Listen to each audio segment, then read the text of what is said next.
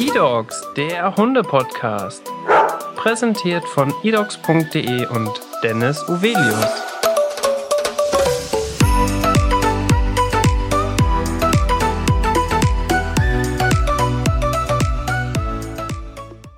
Hallo und herzlich willkommen zu einer neuen Podcast-Folge. Mein Name ist Dennis Uvelius und heute spreche ich mit dem André. Herzlich willkommen im Podcast.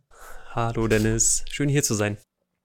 André, du bist mit deiner Freundin oder Frau, das muss ich jetzt einmal noch nachfragen.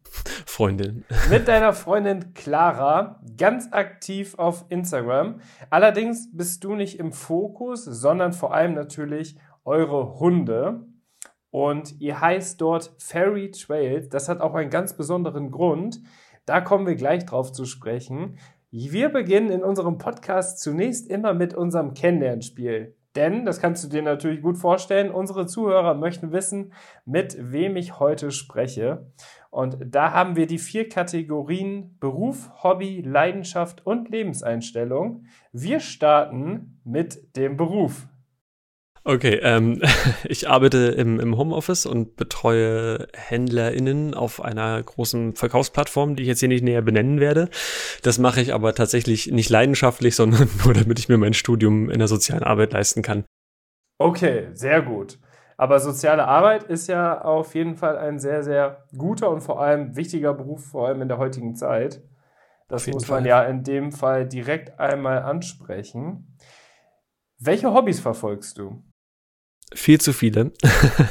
also die Hunde natürlich allem voran, die aber tatsächlich eigentlich eher eher ein Lifestyle sind als ein Hobby, möchte ich sagen. Also das ist, das ist eher eine Lebenseinstellung. Hunde halten und äh, diese Instagram-Accounts natürlich. Ich mache Musik, ich zeichne viel, ich, ja, ich bin relativ viel kreativ unterwegs. Ich spiele Videospiele und ähm, ich glaube, jetzt fragen sich andere Menschen schon, wann macht er das alles? Und das ist genau das Problem. ich mache alles immer irgendwann und irgendwie äh, und wenn ich halt die Zeit dafür finde. Ja, sehr cool. Du bist auf jeden Fall technisch super ausgestattet. Du hast dir ein eigenes kleines Studio gebaut, wie ich sehe. Ja, es ist mein Homeoffice. Aber es ist, es funktioniert gut als Studio, weil hier nicht so viel Raum um mich rum ist. Ja, sehr, sehr gut, auf jeden Fall. Und jetzt hast du gerade schon deine Lebenseinstellung kurz angesprochen. Würdest du dahingehend auch noch deine Leidenschaft beschreiben? Hm. Also dann, ja, was heißt, also das ist jetzt schwer. Das ist schwer, äh, irgendwie sowas in Worte zu fassen. Also meine Leidenschaft ja, die Sachen, die ich als Hobbys mache, die, die verfolge ich tatsächlich auch leidenschaftlich. Und ähm, aber ja, wie ich schon bei den, bei den Hunden gesagt habe, es geht natürlich äh, bei, vor allem bei den Hunden weit über, über ein Hobby hinaus. Also es ist halt nicht, nicht nur so, dass wir hier einen Hund äh, rumliegen haben und wenn wir jetzt da mal Lust drauf haben, dann beschäftigen wir uns mit dem, sondern der ist halt einfach ein Teil unseres Lebens. Und ähm, und mit so einem Hund ändert sich natürlich auch die, also ich, ich persönlich finde, mit einem Hund ändert sich auch die Lebenseinstellung tatsächlich äh, mit der Zeit. Also man, man reagiert anders auf Dinge, man nimmt Dinge anders wahr, man nimmt andere Hunde völlig anders wahr, als man das vorher gemacht hat. Genau. Und da, da ist, glaube ich, die Leidenschaft drin, weil es einfach dann irgendwann so jede Faser des eigenen Lebens durchdringt und ähm, das wird so ein Teil von einem. Auf jeden Fall. Und am Ende des Kennenlernspiels, das weißt du auch noch nicht, da darfst du einmal deinen Charakter beschreiben anhand von drei Merkmalen. Oder Clara übernimmt das, beziehungsweise wie würde Clara dich beschreiben anhand von drei Merkmalen? Ach so, das wäre jetzt quasi. Mal gucken, ob sie es sieht. Also ich muss euch die Situation kurz erklären. André fragt direkt digital Clara nach, wie würde sie den André beschreiben? Da sind wir jetzt wirklich gespannt auf die Antwort. Zuvor können wir schon direkt mit der nächsten Frage starten. Wie bist du bzw. ihr überhaupt auf den Hund gekommen? Hattet ihr in eurer Familie immer schon Hunde oder wie kam es dazu? Ähm, also es ist so, dass wir beide äh, jeweils mit Haustieren aufgewachsen sind, aber nie mit Hunden. Ich hatte, oder meine Eltern hatten immer Wellensittiche, wir hatten mal zwei Kater und Clara hatte halt immer wieder Hamster und sowas. Mhm. So kleine Tiere halt. Ähm, und wir beide haben uns aber, also klar, unabhängig voneinander, immer sehr gewünscht, mal einen Hund zu besitzen und einen Hund zu haben. meine Mutter, weiß ich noch genau, die hat gesagt, das ist zu viel Arbeit, mit dem muss man, du musst dann jeden Tag mit dem raus. Willst du wirklich jeden Tag mit deinem Hund rausgehen? Und Eltern schaffen es einem, das zu verkaufen, als wäre das das Anstrengendste auf der Welt, obwohl ich sowieso jeden Tag mehrere Stunden draußen war und in einem Alter war, wo ich hätte sagen können, ja, dann nehme ich den Hund halt den ganzen Tag mit raus. Ist doch egal. Stört auch keinen. auf jeden Fall. Ja, äh, ich meine, ich bin ganz froh, dass es nicht so war, weil ich glaube, ich glaube, mit meiner, meiner heutigen Perspektive darauf, wie man Hunde erzieht und so, das wäre vielleicht nicht ganz so gut gegangen, obwohl ich den Hund wahrscheinlich auch über alles geliebt hätte und auch alles für den gemacht hätte. Das war ja aber dann in dem Fall vor allem auch von deinen Eltern eine sehr vernünftige Entscheidung. Was natürlich das war eine, oft eine Vorsichtsmaßnahme, damit die Arbeit nicht auf meine Eltern zurückfällt. Aber ich glaube, jeder, jeder Hundebesitzer oder jede Hundebesitzerin kann sich jetzt wirklich in diese Situation total nachvollziehen und richtig reindenken. Denn äh, ich glaube, sowas hat jeder schon mal mitbekommen. Vermutlich, genau. Ja, und bei Clara war es halt auch so. Hund kam gar nicht in Frage und ähm, dann sind wir halt irgendwann haben wir uns halt kennengelernt, sind zusammengekommen und auch zusammengezogen und dann hatten wir halt die erste Wohnung und dann wurde schnell, relativ schnell klar, dass wir, dass wir da beide irgendwie diesen Wunsch haben und ähm, haben uns dann halt einfach informiert, viel waren in Tierheimen. Ähm, Tierheime sind immer schwer kooperativ, wenn man, wenn man nicht arbeitstätig ist und äh, aber dann nicht gleichzeitig auch den ganzen Tag zu Hause ist. äh, die haben, haben aber so ein bisschen, bisschen utopische Anforderungen daran wie man als Hundebesitzerin zu sein hat. Auf jeden Fall haben wir es lange dann informiert, belesen, dies und das und haben dann beschlossen, so jetzt, jetzt wird es halt ein Hund. Und dann kam Sammy zu uns. Man muss dazu sagen, natürlich die Selbstauskunft, die dann viele Tierheime auch nutzen, die ist schon sehr, sehr umfangreich. Das hast du ja auch schon angesprochen. Da ist es wirklich gar nicht so einfach. Aber ich glaube, wenn man es unbedingt möchte und auch dementsprechend gut vorbereitet ist, dann ist das auf jeden Fall möglich. Wir arbeiten mhm. ja auch viel mit Tierheimen zusammen und man muss natürlich auch ganz klar dazu sagen, das ist natürlich auch eine Art Sicherheitsmechanismus, weil das Schlimmste, was natürlich passieren ja. kann, ist natürlich, wenn die Hunde wieder zurück ins Tierheim müssen und das wollen wir natürlich verhindern. Genau, klar. Jetzt ist es so, dass du gesagt hast, dann kam Sammy und auf eurem Instagram-Account sind aber noch mehr Hunde aktiv. Jetzt musst du einmal uns erklären, vor allem vielleicht für die Zuhörer, die euch bzw. dich noch nicht kennen, welche Hunde habt ihr alle und welche Rassen sind es? ähm, zurzeit sind drei Hunde bei uns äh, zu Hause. Das ist halt einmal der Sammy, die Juna, die ungefähr ein Jahr nach Sammy kam und ähm, der Pepito. Pepito ist ein Hund mit einer Behinderung. Ihm fehlen die Vorderbeine. Als er mhm. zu uns kam, hat er die noch gehabt. Die waren aber nicht funktionstüchtig und haben ihm Schmerzen bereitet. Also wir haben dann viel Untersuchungen machen lassen. Es hat sich dann durch Röntgen alles herausgestellt, dass er so schon geboren wurde. Also die, die Knochen in den Beinen waren nicht miteinander verbunden. Deswegen mussten sie amputiert werden. So viel zu den Hunden, die jetzt gerade da sind. Und all die anderen Hunde, die man auf unserem Profil sieht, das sind ähm, ehemalige Pflegehunde von uns, die wir hier hatten, die wir aus dem Ausland meistens geholt haben, um sie äh, wieder aufzupäppeln, wenn es ihnen nicht gut ging. Ähm, den so ein paar, paar, ich sag mal, grundlegende Dinge beizubringen, wie, okay, was ist Stubenreinheit, was ist, was ist Gassi gehen? ähm, wieso darf ich mich jetzt nicht sofort auf den Napf stürzen, wenn andere Hunde neben mir stehen? äh, und ähm, sie dann in, in äh, neue Zuhause zu vermitteln, von dem wir äh, überzeugt sind, dass es den Hunden dort gut geht. Genau, das machen wir jetzt schon seit Oh, das ist, ich weiß es gerade nicht genau, ich und Zahlen, aber wir haben, Pepito ist gerade der 21. Pflegehund, ähm, den wir oh, haben. Oh, wow. Da habt ihr ja schon einiges erlebt, auf jeden Fall. Ja, das kann man so sagen. Und ihr macht das auch alles immer gemeinsam. Also wenn ihr so eine Entscheidung ja. trifft, dann immer gemeinsam. Und Auf jeden Fall. Gleichzeitig ist es ja auch so bei eurem Instagram-Account, der natürlich super aktiv ist, wo ihr auch viel zeigt. Vor allem auch von eurem Hund mit Handicap, weil das ist natürlich nochmal eine ganz besondere Situation. Da ist es wirklich so, dass ihr immer alles auch gemeinsam macht. Ja, also wenn wir jetzt einen Hund aufnehmen würden zur Pflege und wir wären uns darüber nicht einig, dann würde das vielleicht irgendwie zu Unstimmigkeiten zwischen uns führen, was sich dann natürlich auch wieder auf den Hund auswirken würde. und äh, zur Folge hätte, dass wir nicht, dass wir nicht eine so gute Pflegestelle sein könnten, wie wir es sein können, wenn wir, wenn wir Sachen gemeinsam entscheiden. Also es ist für uns halt super wichtig, dass, dass wir, dass wir uns einig sind bei solchen Sachen. Mhm. Ist das so, dass ihr euch dann als Pflegestelle ganz klassisch beworben habt oder kam vielleicht sogar ein Tierheim oder eine Tierschutzorganisation auf euch zu und wollte gerne mit euch zusammenarbeiten? Wir haben uns ähm, wir haben uns bei den Vereinen gemeldet bisher immer. Also so ist eigentlich auch der übliche Gang, wenn man Pflegestelle sein möchte. Wir sind in dem, in dem, in dem ganzen Tierschutzbusiness noch nicht wirklich bekannt. so dass man jetzt sagen könnte, die Vereine kommen auf uns zu, weil sie wissen, wer wir sind, ähm, ist bisher noch nicht passiert. Ist jetzt auch, auch nicht unbedingt schlimm. Also darum soll es ja auch gar nicht gehen. Ähm, das ging bei uns so los, dass wir halt Freunde hatten hier in Cottbus mit ähm, Hunden aus Rumänien wo wir gesagt haben, krass, die Hunde sind ja super sweet und voll lieb und machen eigentlich gar keinen Blödsinn. Der eine, das eine war so eine ältere Schäferhund-Mischlingsdame, riesengroß, die hieß Donna, total perfekter Name für sie.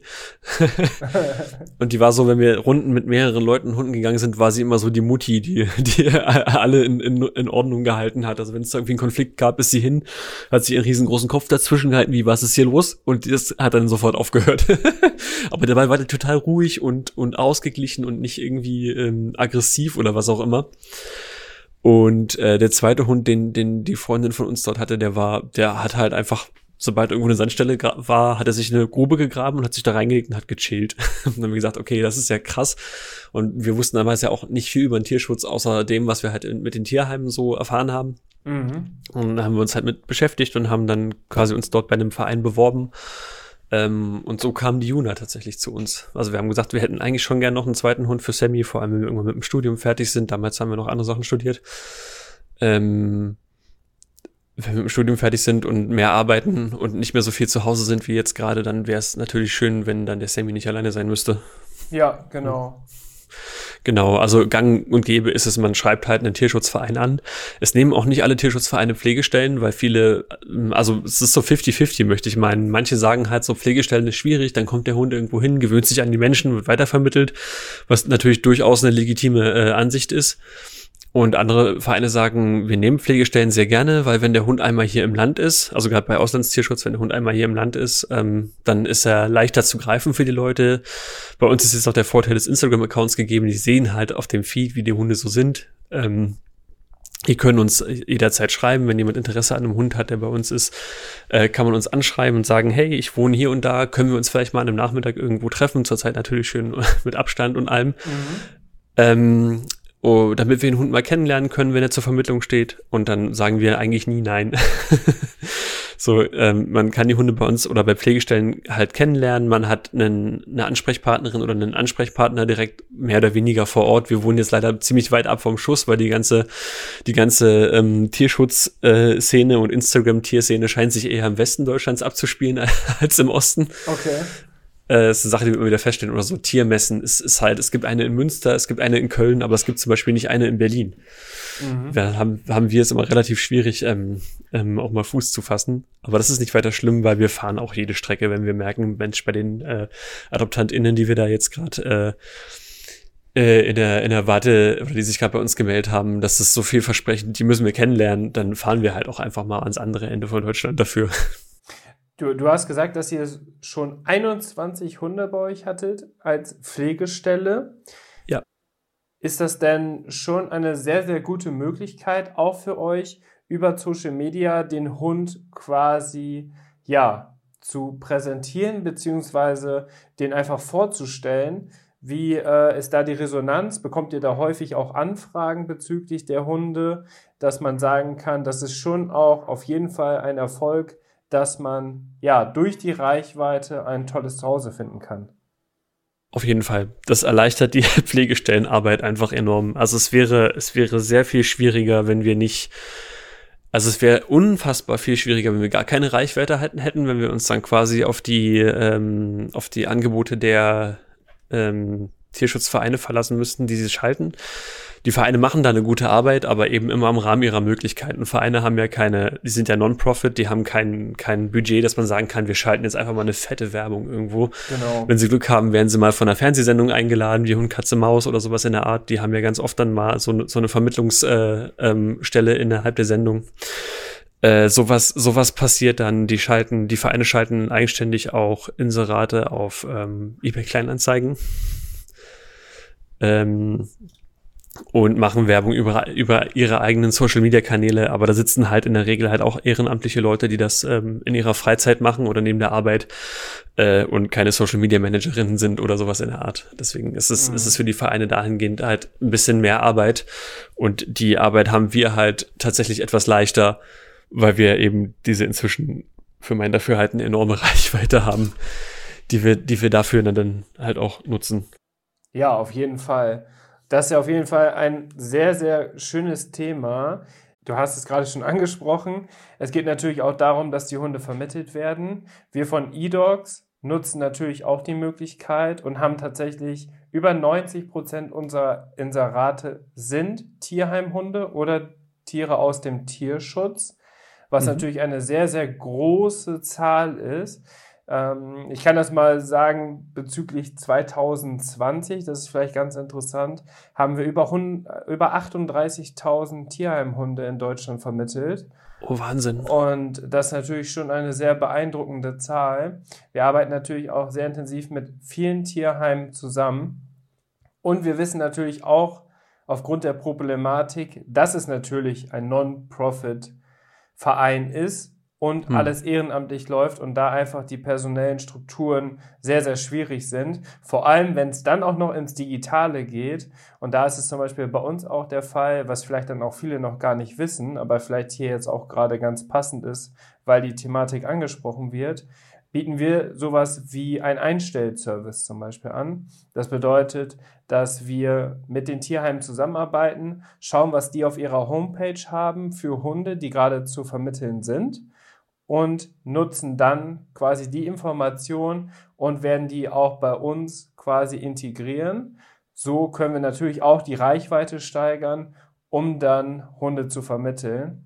Ähm, gleichzeitig durch Social Media, das merkt man bei uns auch ganz extrem, werden auch Tierheimhunde sehr, sehr gut vermittelt. Also wir haben zum Beispiel auch auf Facebook viele Tierheimhunde, die wir dort äh, einsetzen und äh, innerhalb von wenigen Tagen, manchmal sogar wenige Stunden sind so viele Anfragen auf diesen Hund, dass er gar nicht mehr quasi zur Verfügung steht, sondern dass dann das natürlich cool. der Prozess weiterläuft mit der Selbstauskunft und so weiter, wo dann die Tierheime entscheiden, welche Person passt sehr, sehr gut zu dem Hund und dann sind die halt oft vermittelt. Und wie gesagt, das waren halt 2020 über 38.000, was natürlich super schön ist und äh, ja, dieses Thema verfolgen wir halt bei eDocs viel, viel weiter und der große Unterschied vielleicht dann auch zu anderen Plattformen ist bei uns natürlich der, dass wir halt mit einem ganzen Team dahinter stehen und wir haben auch äh, viele Mitarbeiter. Jeder Mitarbeiter hat einen eigenen Hund. Wir haben Bürohunde.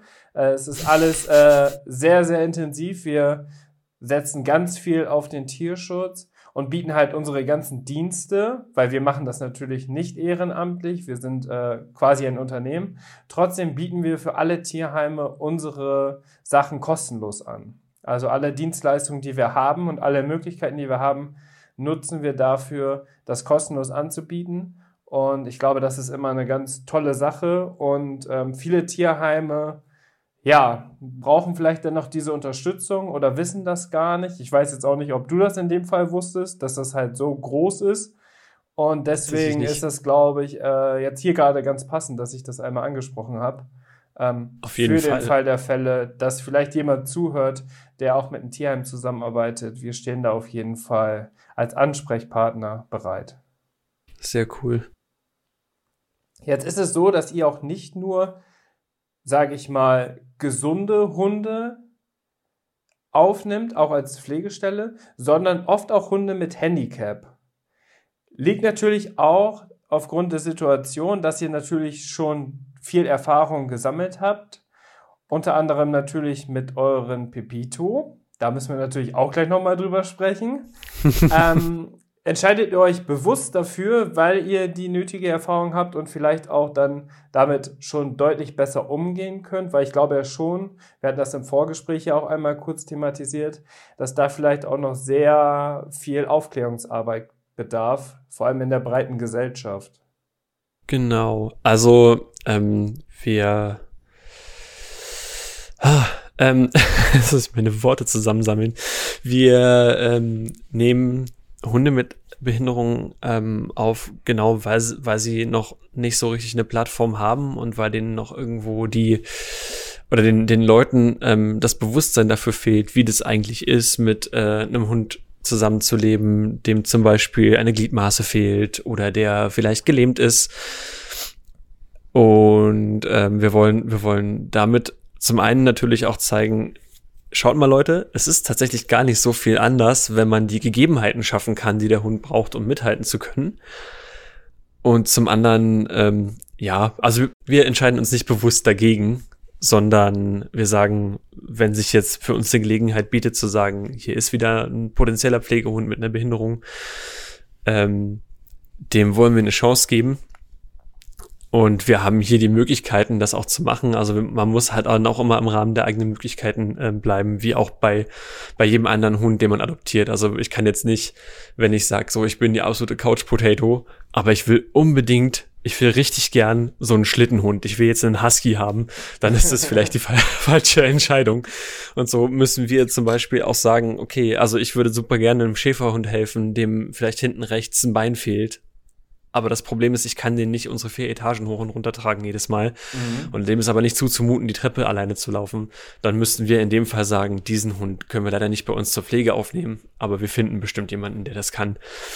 Wir äh, bleiben im Rahmen unserer Möglichkeiten, aber wenn wir, wenn wir jetzt ein Tier sehen, wo wir sagen, hier können wir helfen, hier haben wir die Möglichkeiten für, dann machen wir das in der Regel. Und dann spielt die Behinderung nur bedingt eine Rolle dabei, wenn wir jetzt aber sagen, jetzt ist hier gerade so ein Fall wie beim Pepito, da können wir wirklich konkret Hilfe leisten. Wir haben einen guten Freund, der ein bisschen Ahnung hat und einen 3D-Drucker, der uns jetzt ähm, quasi gerade eine, eine Übergangsgehhilfe für ihn herstellt, bis wir einen Termin bei Orthopädie-Mechanikern bekommen und ähm, was äh, professionell herstellen lassen können. Dann sagen wir, jetzt ist das aber die Zeit für den Hund bei uns. Ja, eine Wahnsinnsgeschichte. Ähm, du hast ja jetzt auch den Einblick quasi auf beide Seiten, sowohl mit einem gesunden Hund, der keine Einschränkungen hat, als auch mit Pepito. Könntest du einmal erklären, wie unterschiedlich zum Beispiel so ein Alltag aussieht? Weil ich glaube, es gibt bestimmt viele Menschen, die sich das auch vorstellen könnten, einen Hund mit Handicap aufzunehmen. Denn man muss natürlich dazu sagen, davon gibt es leider wirklich viele. Ja. Und ähm, kannst du einmal so ein bisschen erklären, wie sich zum Beispiel ja der Alltag bei euch unterscheidet? Zum Beispiel zwischen Pepito und Sammy.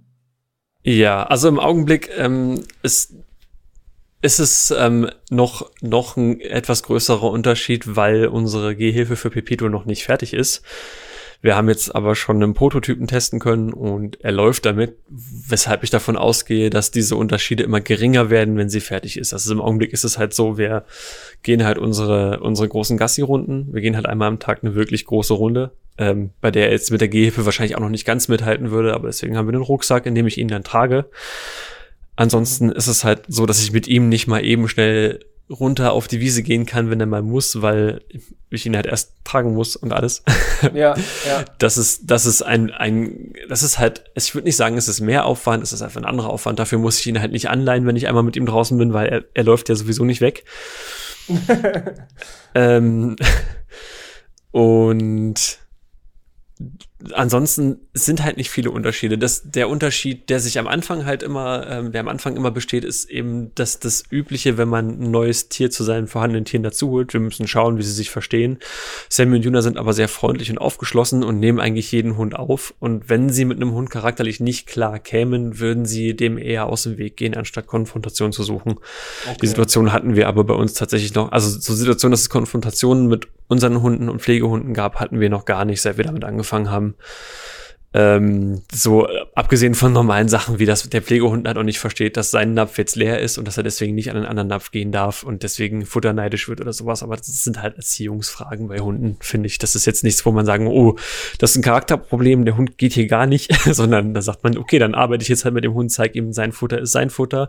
Da geht auch kein anderer Hund dran, zeig ihm, dass er auch nicht an das Futter eines anderen Hundes rangehen kann und dann ähm, geht das meistens ganz schnell. So solche, solche Sachen wie Stubenreinheit, ähm, da sind, da sind eigentlich eher die Unterschiede. Und das Handicap ist, oder die, die Behinderung, ähm, ist eigentlich ganz selten was, was einen ganz großen Unterschied macht. Wir hatten, wir hatten ja die Mathilda hier, die, die wurde in Rumänien ähm, angefahren von einem Auto. Die hatte ihre Welpen dabei. Die Welpen sind leider alle nicht durchgekommen und sie hatte ähm, Teile ihrer Hinterbeine verloren an einem Bein. Ich glaube, das rechte Hinterbein war nur noch bis zum Knie vorhanden, mhm. also nur noch der Oberschenkel.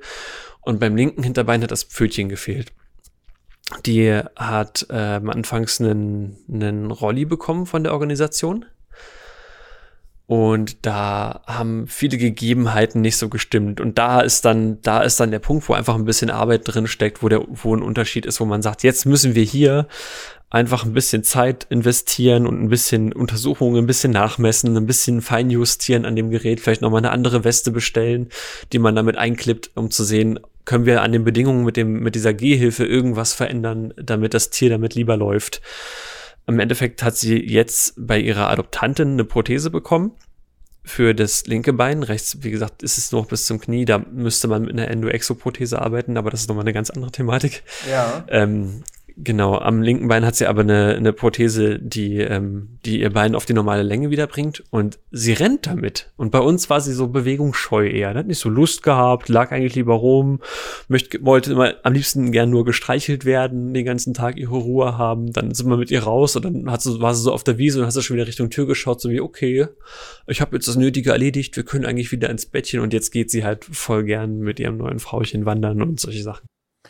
Ja, auf jeden Fall. Ich glaube ja auch, dass ähm, wenn zum Beispiel, wenn zum Beispiel nur oder ein, wenn zum Beispiel ein, eine Gliedmaße fehlt, dann ist es ja auch oft so, dass die Hunde sich auch echt schnell darauf äh, einspielen.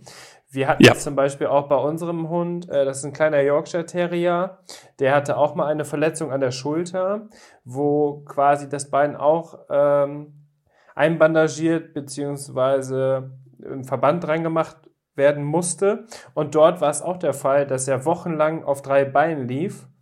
Und am Ende war der genauso schnell wie vorher mit vier Beinen und konnte alles machen. Also der ist teilweise sogar die Treppe hochgelaufen. Das sollte er eigentlich nicht tun. Hat er, trotz, hat er trotzdem gemacht. Und da wussten wir auch, dass für den Fall, dass es nicht mehr wird, der brauchte dann auch ein Implantat und alles für den Fall, dass es nicht mehr wird und äh, das Bein abgenommen werden muss, wissen wir, dass er auch auf drei Beinen ganz normal weiterleben kann. Was natürlich schon unglaublich ist, dass die das so schnell lernen. Bei Pepito ist es jetzt ja so, dass leider beide Vorderbeine fehlen. Das bedeutet, mhm. er kann sich jetzt ohne Hilfe gar nicht bewegen oder geht das schon ein bisschen? Ähm, doch, er hat, er hat, er hat einen ganz guten Workaround. Also er konnte die Beine ja vorher schon nicht wirklich benutzen. Mhm. Und ähm, er läuft halt also so kurze Schrittchen, wenn er mal, wenn er sich ausrichtet oder so, dann stellt er sich wirklich auf die Hinterbeine und dann benutzt er nicht nur den Fußballen vorn, wie das Hunde normalerweise machen, sondern er stellt dann bis zur Hacke hinten den Fuß auf und macht dann so langsame Schritte, richtet sich aus dann lässt er sich meistens wieder auf die Brust fallen und, und rudert quasi mit seinen Schultern so ein bisschen. Ja. Stabilisiert sich mit den Schultern, zieht die Hinterbeine nach, macht wieder so ein, schiebt den Vorder, ein bisschen wie eine kleine Raupe, wenn ich gerade so drüber nachdenke, sieht es aus. Okay. Nur, dass die Raupe halt Hinterbeine hat, mit denen sie sich noch nach vorne abschubsen kann. Und er kann tatsächlich, wenn er irgendwas haben möchte oder irgendwo hin will, auch ein immenses Tempo damit aufbauen. Ähm, es ist aber natürlich nicht optimal für ihn. Er hat auch für seine Größe ähm, einen relativ langen Rücken. Und wenn er immer seinen, seinen Lendenwirbel so belasten würde, würde das halt auf lange da Sicht dazu führen, dass er, dass er wahrscheinlich, ähm, wie man das vielleicht von Jack Russell Terriern kennt, so einen Kreuzbandvorfall bekäme oder so. Äh, mhm. Nicht Kreuzband, was sage ich? Bandscheibenvorfall. Einen Bandscheibenvorfall bekommen könnte. Ja, ja. Genau. Aber man sieht das ja bei euch zum Beispiel auf Instagram auch sehr häufig. Da habt ihr auch oft Bilder mit ihm, wo er ja auch auf seinen Hinterbeinen steht Das bedeutet, ihr stellt den nicht so hin, sondern der gleicht das selber auf, stellt sich dahin und präsentiert sich. Wie so ein kleines Erdmännchen, ja. wenn er, wenn er irgendwie nach etwas schauen möchte, dann richtet er sich halt auf und schaut so ein bisschen hin und her. Ähm, genau, wenn wir, wenn ihm das zu viel wird, das ist gut. Also er hat, er hat ein gutes Verständnis und ein gutes Gefühl für seinen Körper, was das angeht. Wenn ihm irgendwas zu anstrengend wird, dann unterlässt er das halt auch einfach. Dann macht er damit nicht weiter. Ähm, das ist, das ist auf jeden Fall gut, weil es gibt halt auch Hunde, die dann, wie du schon sagst, äh, die Treppen hoch und runter laufen, obwohl sie es nicht sollten und dann, dann die Grenze nicht verstehen, weil der Körper einfach noch nicht so weit ist. Bei ihm ist es so, wenn er merkt, es wird jetzt zu anstrengend, die ganze Zeit dazustehen und zu gucken, dann legt er sich halt einfach wieder hin. Und wie alt ist er jetzt schon? Mm, der müsste so um die drei Jahre alt sein. Weiß man immer nicht so ganz genau bei den, bei den ähm, Hunden, die halt irgendwo auf der Straße aufgelesen wurden oder sowas. Ja. Da hat man leider nicht das genaue Geburtsdatum. Genau, aber wir feiern mit Juna zum Beispiel auch nicht ihren Geburtstag, sondern den Tag, an dem sie zu uns gekommen ist. Ah ja, das ist auch auf jeden Fall eine schöne Methode, um da eine kleine Feierlichkeit zu machen. genau. Ähm, jetzt ist es natürlich so, dass ihr oft dann auch Pflegehunde bei euch habt. Ich kann mir ja vorstellen, das ist natürlich trotzdem ein sehr, sehr emotionales Thema. Fällt es euch auch schwer, die Hunde dann weiter zu vermitteln und wieder abzugeben? Ähm, ja. es ist es ist halt so, dass wenn man so ein Pflegehündchen eine Zeit da hat, man investiert Arbeit, man investiert Zeit, man investiert natürlich auch Liebe in einen Hund immer. Ich glaube, man kann, wenn man, wenn man Hunde mag als Mensch, wenn man einen Hund trifft, äh, nicht mit dem Hund interagieren, ohne dass ganz viel Liebe von einem in diesen Hund reinfließt, weil das, das ist, das ist einfach so. Ähm, dieser emotionale Aspekt ist an der Pflegestelle oder an der Arbeit als Pflegestelle natürlich absolut nicht zu vernachlässigen. Man geht einen gemeinsamen Weg und es ist dann auch eigentlich egal, ob das eine Woche ist oder ob, ob das ein Monat ist oder ob der Hund halt drei Monate oder fünf Monate da ist. Ähm, wenn der Hund dann noch gut in die, in die eigene kleine Familie passt, die man da hat, dann ist es besonders schwer. Ähm, aber wir, also klar, wir, natürlich, bei uns fließen auch Tränen, wenn wir die Pflegehunde weggeben. das kann man gar nicht verleugnen. Ja. Ähm, ich hatte es zum Beispiel bei, bei Mio und Fina besonders schwer, weil die zwei mich, mich so vom ersten Tag an besonders mochten. Also es, manchmal hat, trifft man so Hunde und man hat sofort eine Verbindung mit dem Tier, so von der ersten Minute an. Und Mio und Fina, die hatten wir ja direkt nacheinander, waren zwei von diesen Hunden, die sofort zu mir so eine Verbindung aufgebaut und gesucht haben. Und es war für mich extrem schwer, die zwei äh, weiter zu vermitteln. Und deswegen ist es für uns persönlich halt so wichtig, ähm, die, die AdoptantInnen halt so ideal wie möglich auszusuchen. Also so, dass wir nicht sagen, also es ist nicht so, dass wir die Hunde an die erstbeste Person weitergeben, sondern wir schauen, wir führen viele Gespräche mit den, mit den Interessentinnen und Interessenten und ähm, versuchen rauszufinden, wer hat, wer hat genau das, was äh, das Tier jetzt braucht. Und wir müssen, das ist, sage ich immer gern beim ersten Telefonat mit den Interessentinnen und Interessenten, sage ich, es klingt für mich meistens schon sehr gut, was du mir erzählst, ähm, ich habe das Gefühl, das Tier wäre bei dir gut aufgehoben, aber ich muss dir gleich im Vornherein sagen, wenn wir mehrere Interessentinnen haben, kann es natürlich passieren, dass du den Hund nicht bekommst. Und das ist niemals eine Entscheidung gegen dich als Person, sondern immer eine Entscheidung für den Hund, weil jemand anderes vielleicht noch mal etwas idealere Voraussetzungen hat. Und dann, ich sage immer gleich, das heißt aber nicht, dass ich dir das jetzt sage, heißt nicht, dass du den Hund nicht bekommst, sondern ich will, dass du das vorher weißt, für den Fall, dass es so kommt. Und die meisten sind immer schon so, oh, okay. und dann habe ich immer schon ein schlechtes Gefühl, wenn ich das sage. Und das ist das Allerschwerste. Noch viel schwerer als den Hund zu vermitteln, ist es, Adoptantinnen abzusagen, wo wir, wo wir wissen, der Hund wäre da fast genauso gut aufgehoben gewesen. Und eigentlich sind das schon fast ideale Bedingungen für das Tier gewesen. Ist genauso schwer. Und wenn wir den, die Hunde dann äh, gut vermittelt haben und dann eben sehen, wie die wie toll die sich entwickeln, wie eben bereits bei Mathilda erwähnt, dass die es eigenständig läuft oder Suki, die wir vorher hatten, die äh, gelähmt war hinten. Mhm. Die jetzt einfach mit mit äh, mit ihrem mit ihrem äh, Mithund Bruno, der ist ein Jetzt muss ich, darf ich nichts Falsches sagen. Ich glaube, das ist ein Aussie. Okay.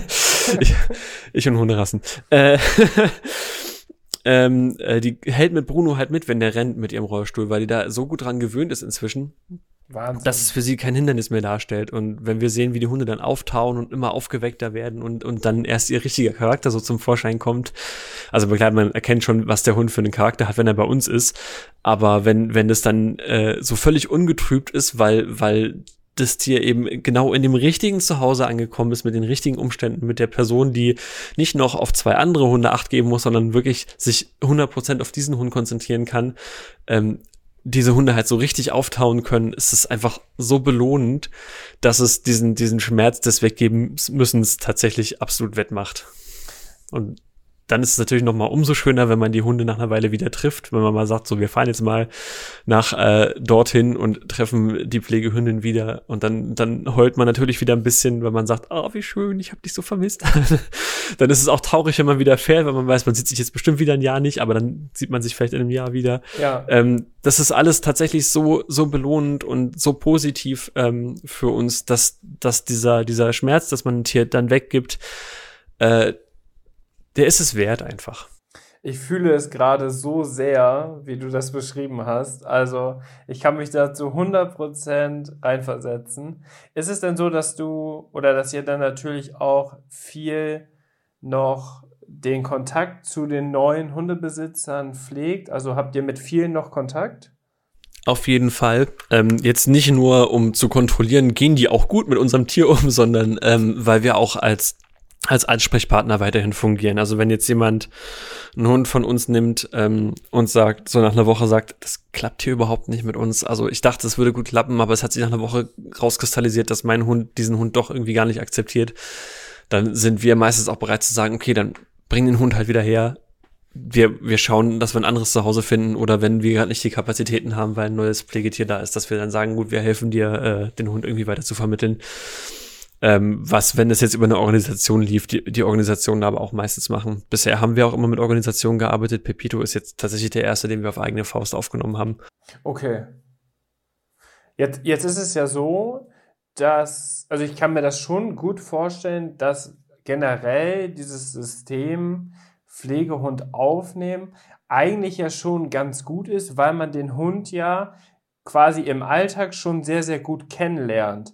Ich glaube, es ist ja schon ein Unterschied, ob jetzt ein Hund schon in einer integrierten Familie lebt und von da aus weitervermittelt wird, als dass er wirklich mit vielen anderen Hunden in irgendwelchen Tierheimen sitzt, wo vielleicht dann auch gar nicht so der Charakter des Hundes direkt rauskommt oder irgendwelche anderen Auffälligkeiten, die vielleicht erstmal unter Verschluss bleiben und erst später bei den Leuten, die den Hund aufnehmen, herauskommt. So ist es ja mit Sicherheit bei euch auch.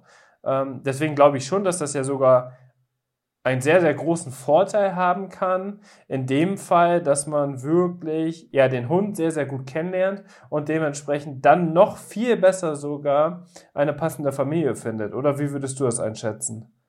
Ganz genau so, ja, absolut. Das würde ich zu 100 Prozent unterschreiben. Wir können halt auch, also es gibt halt Tierschutzvereine, die ihre Tiere gut kennen, obwohl die im Ausland sind. Es gibt Vereine, wo regelmäßig jemand aus dem Verein sich ins Auto setzt, sagt, dann fahre ich jetzt nach Rumänien in den Shelter, guck mir halt die Tiere an, beschäftige mich eine Woche mit denen, find raus, wie die so drauf sind, auch in Isolation von den anderen Tieren, um zu sehen, so wie ist die, dieser Hund jetzt, wenn er mit einem Menschen unterwegs ist, zum Beispiel, wie reagiert der Hund auf Männer.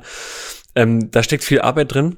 Mhm. Es gibt Vereine, die machen diese Arbeit, die nehmen das auf sich. Das ist natürlich immer ein großes, großes Plus, wenn man, wenn man sieht, äh, okay, also die Beschreibungen der Hunde auf den Seiten und Inseraten sind tatsächlich auch authentisch und sind nicht ähm, Mustertexte oder irgendwas. Die gibt's leider auch. Da muss man dann immer so ein bisschen, nee, kennen die vielleicht die Hunde nicht so gut oder irgendwas in der Art. Genau, ja. Ähm, aber dadurch, dass die Pflegehunde dann bei uns in der, in der alltäglichen, alltäglichen Situation sind und wirklich bei uns komplett integriert werden, so wenn wir in die Stadt gehen, jetzt zur Zeit ja leider gerade nicht, aber vor Corona, wenn wir irgendwie ein Eis essen gegangen sind oder uns einen Kaffee geholt haben oder einfach einen Nachmittag mit Freunden am Strand saßen, dann kamen die Hunde eben mit. Und dann konnten wir eben solche Situationen auch so. Wenn ich mit dem Zug zu meinen Eltern gefahren bin, dann kam das Pflegetier halt mit. wenn wir, wenn wir äh, Claras Familie 500 Kilometer entfernt besuchen fahren, dann kommen die Hunde mit. So und dann haben wir halt ein ganz gutes Spektrum an Dingen, die wir abdecken können. Wir haben auch Freunde mit Katzen. Wenn jetzt jemand sagt, ich hätte gern diesen Hund, aber ich habe gar keine Ahnung, wie ist der so mit Katzen? Müssen, müssten wir immer sagen, so, wir haben gar keine Katzen, wir können es nicht rausfinden, aber wir haben Freunde mit Katzen, äh, wo wir wissen, die Katzen sind relativ chill. Die können aber gut anzeigen, wenn sie was nicht möchten, bevor sie aggressiv werden. Ähm, dann gehen wir eben zu den Freunden mit den Pflegehunden und gucken, wie die Pflegehunde so auf die Katzen reagieren. Mhm. Zoohandlungen oder solche Sachen. Äh, immer, immer gut geeignet. Wir haben auch einen Tierpark in Cottbus. Ähm, man, klar, man kann von Tierparks halten, was man möchte, aber das ist immer ein guter Ort, um rauszufinden, wie der Hund eigentlich so auf solche Fremdeindrücke reagiert, die nicht alltäglich sind, tatsächlich. Okay. Ähm, und das ist auch, das ist auch so mein ultimativer Tipp, wenn man jetzt sagt, so, ich hätte gern einen Hund aus dem Tierschutz oder aus dem Auslandstierschutz, aber ich bin mir echt nicht sicher, ob das bei uns passt. Viele, viele ähm, Tierschutzorganisationen sagen, du kannst bei uns einen Hund, also die, die Pflegestellen haben, die lassen meistens auch Pflegestelle mit Option auf Endstelle zu. Das heißt, man nimmt den Hund auf Pflegestelle auf und der Hund wird erstmal aus der Vermittlung rausgenommen, bis man, bis man entweder sagt, okay, ich, ich möchte ihn behalten, dann bezahlt man auch erst die Schutzgebühr, oder bis man sagt, nee, es passt doch nicht, dann würde ich jetzt für euch, mit euch zusammen weitervermitteln. Ah ja, okay. Das ist immer eine gute Option, wenn man selbst gern äh, einen Hund aus dem Tierschutz hätte, aber sich nicht ganz sicher ist bei der Sache, dann sagt man, dann nehme ich den Hund auf Pflegestelle, sagt der Organisation aber schon mal, ich hätte Interesse daran, das Tier zu behalten, aber ich muss halt schauen, wie es ist. Und dann hat man quasi, ist man Probehundebesitzerin äh, für die Zeit, aber eben dann eben mit den Funktionen als Pflegestelle. Und wenn man sagt, es passt nicht, dann ist es nicht, ist es eben nicht so dramatisch, wie wenn man sagt, dann muss der Hund jetzt sofort weg oder er muss ins Tierheim, sondern man geht vorher mit der Einstellung ran, okay, wenn, wenn es nicht passt, dann ist es nicht dramatisch. Ich muss da keinen Aufriss machen. Die Organisation weiß Bescheid. Es kann sein, dass wir den weiter weiter vermitteln. Das wäre dann gleichzeitig auch ein Tipp von deiner Seite, wenn man sich jetzt vor allem auch dafür entscheidet, einen Tierheimhund aufzunehmen. Da sind natürlich jetzt auch viele Parallelen, weil wir ja von eDogs auch sehr intensiv mit den Tierheimen zusammenarbeiten und ja wirklich hauptsächlich Tierheimhunde auf unserer Seite haben. Deswegen passt dieses Thema natürlich hier in den Podcast wirklich gerade perfekt rein. Und das ist natürlich schön zu hören, wie du damit umgehst, aber auch immer im Hintergedanken hast, ja, es ist schön, einen Hund aufzunehmen, es ist schön, ein neues Familienmitglied aufzunehmen, aber man sollte sich wirklich immer bewusst sein, was das mitbringt. Und deswegen versuchen wir natürlich auch eine Art von Aufklärungsarbeit zu leisten. Und da bist du heute tatsächlich echt ein perfekter Gast, weil du bist ja wirklich so sehr im Thema drin, was echt sehr, sehr faszinierend ist. Und äh, ich muss dich an der Stelle einmal sehr, sehr loben für deine Arbeit. Denn Dankeschön. Du hast wahrscheinlich schon sehr, sehr vielen Familien, ja, Glück geschenkt im wahrsten Sinne des Wortes, weil ihr auch diese Arbeit macht mit Pflegehunden, was natürlich auch nicht selbstverständlich ist, weil es ist einfach ein gewisser Zeitaspekt, es ist ein großer Aufwand und man braucht die nötige Aufmerksamkeit und ein Hund möchte natürlich auch die Aufmerksamkeit, die ein Hund verdient hat. Und genau. das muss einem auch immer bewusst sein. Ja. Dankeschön. Ja, es ist natürlich immer balsam, es geht runter wie, wie Öl, wenn man dann dafür auch positives Feedback bekommt. Ähm, es ist halt, ja, du sagst es ja, es ist Arbeit und es ist Zeit, aber es ist tatsächlich und das wäre der Punkt, wo ich, wo ich wieder zum Anfang zurückspringen kann. Da ist der Punkt mit der Leidenschaft. Es kommt uns halt nicht wie Arbeit vor. Ich weiß, es gibt Leute, die machen das, was wir machen und werden dafür bezahlt. Ähm, und die machen das wahrscheinlich trotzdem genauso gerne wie wir. Die haben einfach nur diesen finanziellen Vorteil noch dabei. Äh, die sind aber selten und tatsächlich sieht man, sieht man ja gerade so in der Tiervermittlung und im Tierschutz ganz oft eben diese Leute im Ehrenamt, die das wahrscheinlich aus der, aus der gleichen Leidenschaft heraus machen wie wir. Also wir sind ja auch nicht die einzigen. Ähm, und es gibt sehr, sehr, sehr viele Leute in Deutschland, die, die eben, ähm, die eben diese Arbeit machen, um zum einen die Aufklärung zu, zu erzeugen zu sagen, Leute, schaut mal her, äh, man kann auch dies und jenes machen. Okay, ihr hattet jetzt bei drei Züchtern kein Glück, weil ihr nicht in die Wartelisten gekommen seid. Hat er schon mal drüber nachgedacht, einen Hund mit ähnlichen Eigenschaften aus dem Tierschutz zu kriegen? Und das ist ja das Schöne, was du wahrscheinlich auch weißt durch die Arbeit mit E-Dogs. Man kriegt im Prinzip jeden Hund aus dem Tierschutz. Es ist egal, ob man einen Rassehund möchte, die gibt es im Tierschutz. Es ist egal, was man für eine Optik möchte. Man sagt, boah, ich hätte so gern einen Hund, der aussieht wie ein Shiba Inu. Aber ich komme mit denen charakterlich überhaupt nicht klar, weil dann kann ich mir auch eine Katze, Spaß. Es tut mir leid für alle Shiba Inu BesitzerInnen. Das ist ein Spaß. Aber die sind, die sind, Shibas, Shibas sind charakterlich speziell. Ähm, oder oder sag mal anders als als man das von einem Hund erwarten würde und ähm, kenne ganz viele Leute, die sich Shibas geholt haben und nach einem Jahr gesagt haben, ja, die sind toll, ich liebe meinen Hund, aber ich hätte halt gerne einen Hund, der noch ein bisschen hundetypischer ist. Ähm, ich hätte gern einen Hund, der so aussieht, aber charakterlich eigentlich eher so Labrador ist. Und ich garantiere, diesen Hund findet man im Tierschutz irgendwo. Auf da muss Fall. vielleicht ein bisschen danach suchen und ähm, sich erkundigen, aber man findet diesen Hund. Und das ist das Faszinierende für mich daran. Also man, man findet alle Charaktere. Und ich habe nach 21 Hunden und nach noch viel mehr Pflegehunden, die ich bei Freundinnen und Freunden gesehen habe, kann ich immer noch nicht behaupten, ich hätte alles gesehen. Bevor wir Sammy geholt haben, dachte ich immer, ja, ein Hund ist ein Hund, Hunde sind so und so und so die Sachen, die man auch immer von Leuten hört, die mit Hunden nicht viel zu tun haben, die sagen, ja, ach, na, ich mag Hunde nicht, die sind mir immer zu aufgedreht und die bellen und die machen dies und jenes. Oder, oder was Katzenbesitzerinnen gern sagen, ähm, nee, ich will keinen Hund, ich will ja keinen, keinen folgsamen äh, kleinen Roboter, der hinter mir herläuft und macht, was ich sag. Und dann denke ich mir, du hast noch nicht alle Hunde erlebt. so wie eben auch nicht alle, alle Katzen irgendwie gleich sind, sind halt auch nicht alle Hunde gleich. Und es ist einfach faszinierend und fantastisch zu sehen, wie selbst Hunde, die sich in manchen Grundzügen ähneln, trotzdem immer noch charakterlich andere Facetten haben. Und bevor wir Sammy hatten, war ich auch so, okay, ich habe kategorisiert, das ist ein Hund. Und Hunde sind so. Mhm. Und durch, allein durch Sammy habe ich gelernt, wie viele verschiedene Charaktere das gibt. Und man, man hat, man entwickelt einen anderen Blick auf Hunde, finde ich. Also man nimmt Hunde anders wahr, wenn man, wenn man selbst welche hat oder zumindest regelmäßig mit Hunden zu tun hat, als wenn man, wenn man Hunde nur vom Sehen her kennt, sag ich mal. Auf jeden Fall, da stimme ich dir auch voll und ganz zu. Es ist tatsächlich auch so, ich bin jetzt mh, hm, knapp ein Jahr bei eDogs und dadurch habe ich natürlich auch nochmal das ganze Hundethema viel, viel intensiver mitbekommen. Dadurch, dass ich natürlich jetzt auch diesen Podcast betreue, ist es so, dass ich echt mit sehr tollen Menschen schon gesprochen habe, die wirklich ihre Geschichten erzählt haben. Und ich lerne eigentlich in jeder Podcast-Folge selber auch was dazu. Und ich muss ganz ehrlich sagen, meine Meinung dazu hat sich auch schon echt stark verändert. Früher war es so, da hätte ich mir das gar nicht vorstellen können, einen Hund aus dem Tierschutz aufzunehmen weil ich gedacht habe, ah, wer weiß, was die schon erlebt haben, man bekommt das ja gar nicht mit, komme ich damit überhaupt klar und so weiter und so fort.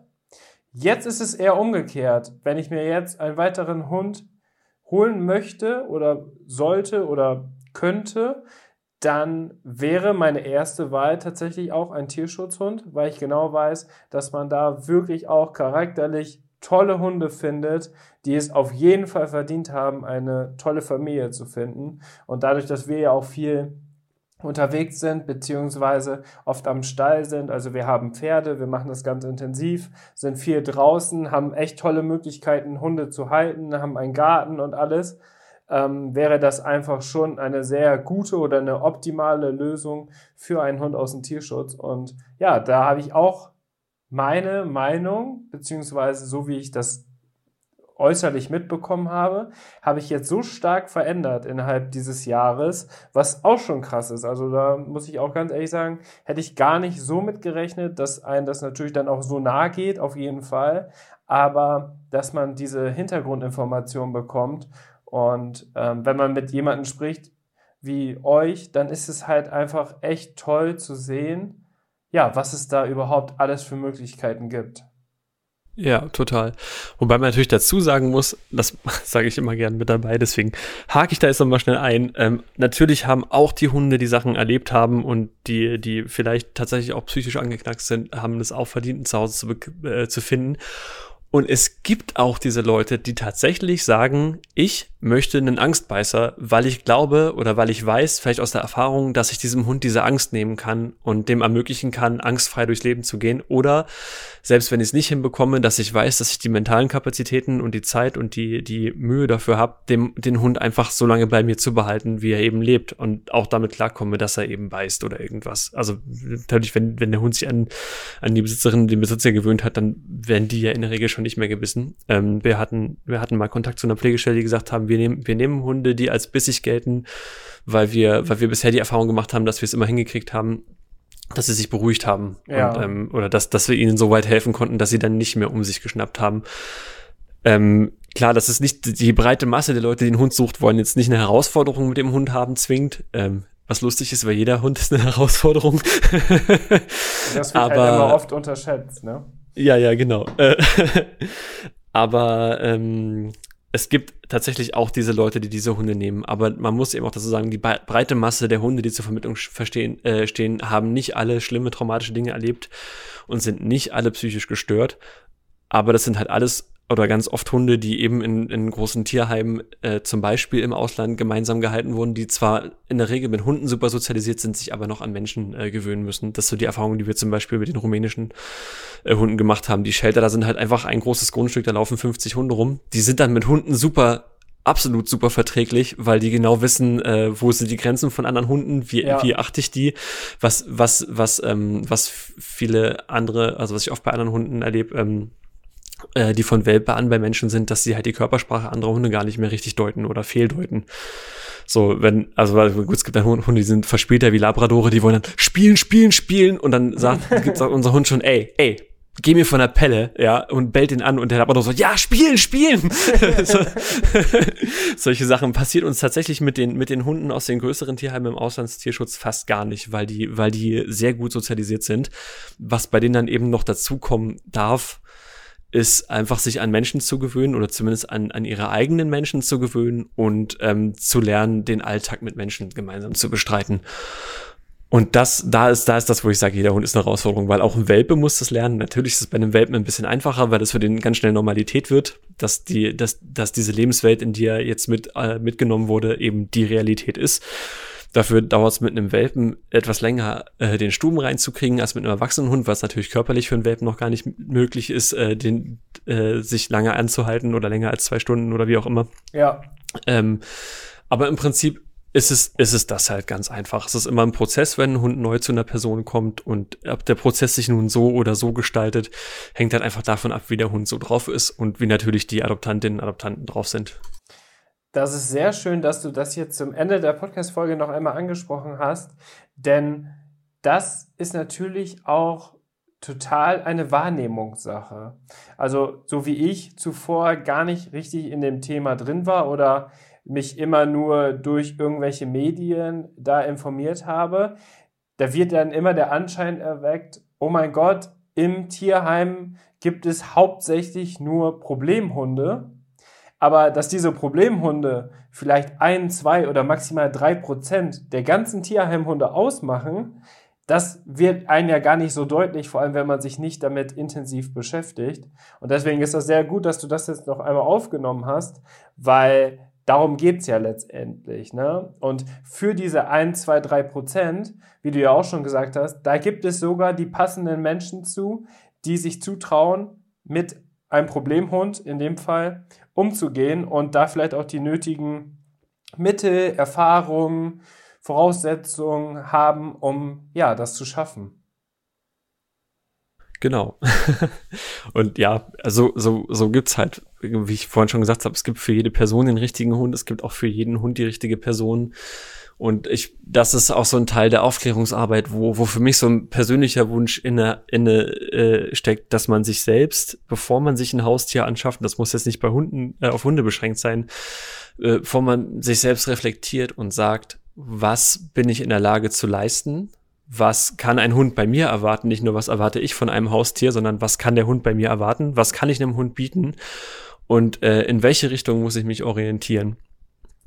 Ähm, wenn ich sage, ich möchte, ich möchte einen Hund, zu dem ich gut passe und ich möchte einen Hund, der gut zu mir passt ähm, und äh, einen Hund haben, bei dem ich quasi, bei dem zwischen uns ähm, beiden ein Verhältnis heranwächst, von dem wir beide einfach ultimativ profitieren. Und das geht. Das funktioniert, wenn man, wenn man dann eben ehrlich zu sich selbst ist. Und klar, es gibt immer, es gibt Hunde, die sind halt wahnsinnig schön und dann merkt man, dieser wahnsinnig schöne Hund passt aber charakterlich gar nicht zu mir. Ähm, oder ich passe nicht charakterlich zu dem Hund, vielleicht habe ich nicht genug Geduld, vielleicht äh, muss man, dann muss man auch selbst, das muss, habe ich zum Beispiel gelernt, umzudenken. Ähm, zum Glück habe ich das schon bei Sammy gelernt, nicht zu sagen, boah, dieser, dieser Welpe, der piepst ganz schön viel. Ja. Das nervt mich, anstatt zu sagen, oh krass, warum habe ich denn in dieser Situation jetzt gerade zu wenig Geduld, um das einfach mal fünf Minuten zu ertragen, bis er wieder damit aufhört oder äh, mich, mich eingehend damit zu beschäftigen, warum er das denn gerade macht, möchte er vielleicht gestreichelt werden oder irgendwas. Ähm, man sucht dann immer schnell so Hundepsychologen auf und Hundetherapeuten, ähm, wobei das Problem ganz oft, aber das ist ja, das ist halt auch so eine schöne Floskel, die man, die man immer wieder sagt, aber sie stimmt halt. Ne? So, die meisten der Probleme von Hunden sind menschengemacht. und ganz oft ist es ein Problem, dass man mit sich selbst hat, dass man oft auf das Tier projiziert. Und jetzt drifte ich so krass ins Psychologische ab, dass ich jetzt einfach damit aufhöre und sage, so, man muss, man muss halt, bevor man sich ein Haustier anschafft, gucken, ähm, was kann man dem Haustier bieten, was, ähm, was, was erwarte ich von einem Haustier ähm, und was kann das Haustier bei mir erwarten. Das sind einfach so drei wichtige Punkte. Und wenn man, wenn man sich darüber, wenn man da ganz ehrlich zu sich ist und sich darüber im Klaren ist über diese Punkte, dann kann es eigentlich fast nicht schief gehen. André, das ist ein perfektes Schlusswort. Besser hätte man es, glaube ich, nicht zusammenfassen können. Ähm, das freut mich total, dass du jetzt auch da nochmal drauf eingegangen bist, weil darum geht es ja letztendlich. Und ich glaube, es sollte immer auch eine Entscheidung auf Lebenszeit sein. Man sollte sich nicht einen Hund kaufen, weil man denkt, ich habe den jetzt mal zwei, drei Jahre und dann gebe ich den wieder ab, sondern das ist ein viel zu emotionales Thema und es geht letztendlich um ein Lebewesen. Deswegen sollte diese Entscheidung immer auf Lebenszeit sein. Und anhand von Rasseporträts etc. kann man ja genau schauen, welche Rassen welche Lebenserwartung haben. Und dementsprechend sollte man das so auch einplanen. Und da sollte man wirklich einen Zukunftsplan verfolgen, damit das einfach möglich ist. Ganz genau. Perfekt. Bin ich, bin ich zu 100% bei dir. Ja, André, vielen Dank, dass du dir die Zeit genommen hast. Es war super spannend, mal hinter die Kulissen zu schauen, wie ihr das alles managt mit eurem Social Media Auftritt, mit den Pflegestellen, mit den Hunden mit Handicap. Es ist einfach sehr, sehr schön gewesen, dass du so viel darüber berichten konntest. Ich glaube, wir hätten jetzt locker noch zwei Stunden weitersprechen können. Sehr wahrscheinlich. Weil ja. das Thema Hund ist einfach so vielfältig und es macht einfach unglaublich viel Spaß.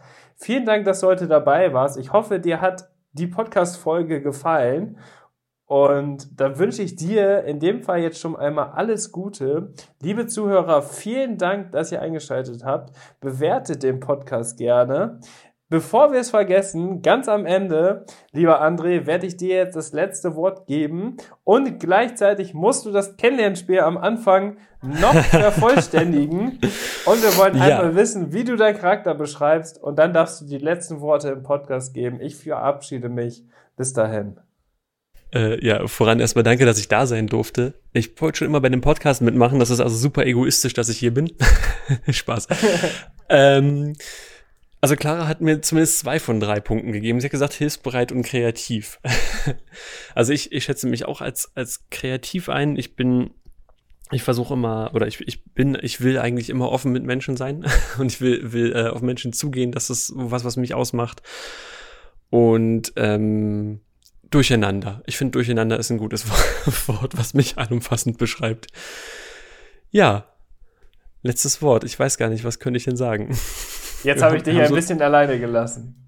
Ja, wir haben, wir haben so viele tolle Dinge gesagt heute, genau. Aber ja, ich würde es einfach nochmal aufgreifen. Also es ist immer toll, sich, sich einen Partner in Form eines Tieres nach Hause zu holen. Und ähm, man muss man muss, glaube ich, einfach keine Angst davor haben, was Neues auszuprobieren. Äh, sei das jetzt, dass man sagt, man nimmt halt ein Tier aus dem Tierschutz oder man, man probiert eben ähm, was zu finden, was, was abseits von, von üblichen äh, Rasseporträts läuft, dass man zum Beispiel zu, zu ZüchterInnen geht und sagt, man möchte jetzt mal gezielt die Hunde sehen, die vielleicht aus der Zucht rausfallen, weil die Farben nicht stimmen oder weil sie charakterlich ein bisschen anders sind. Denn das weiß man, weiß, da wissen, glaube ich, auch die wenigsten solche Hunde landen auch auf dem Tierschutz, weil, oder bleiben dann bei den ZüchterInnen und ähm, weil die dann eben nicht, nicht äh, diesen, diesen Porträts entsprechen einfach. Auf jeden Fall. Vielen Dank, André. Sehr gern. Ich verabschiede mich noch einmal. Bis dahin. Ciao, ciao.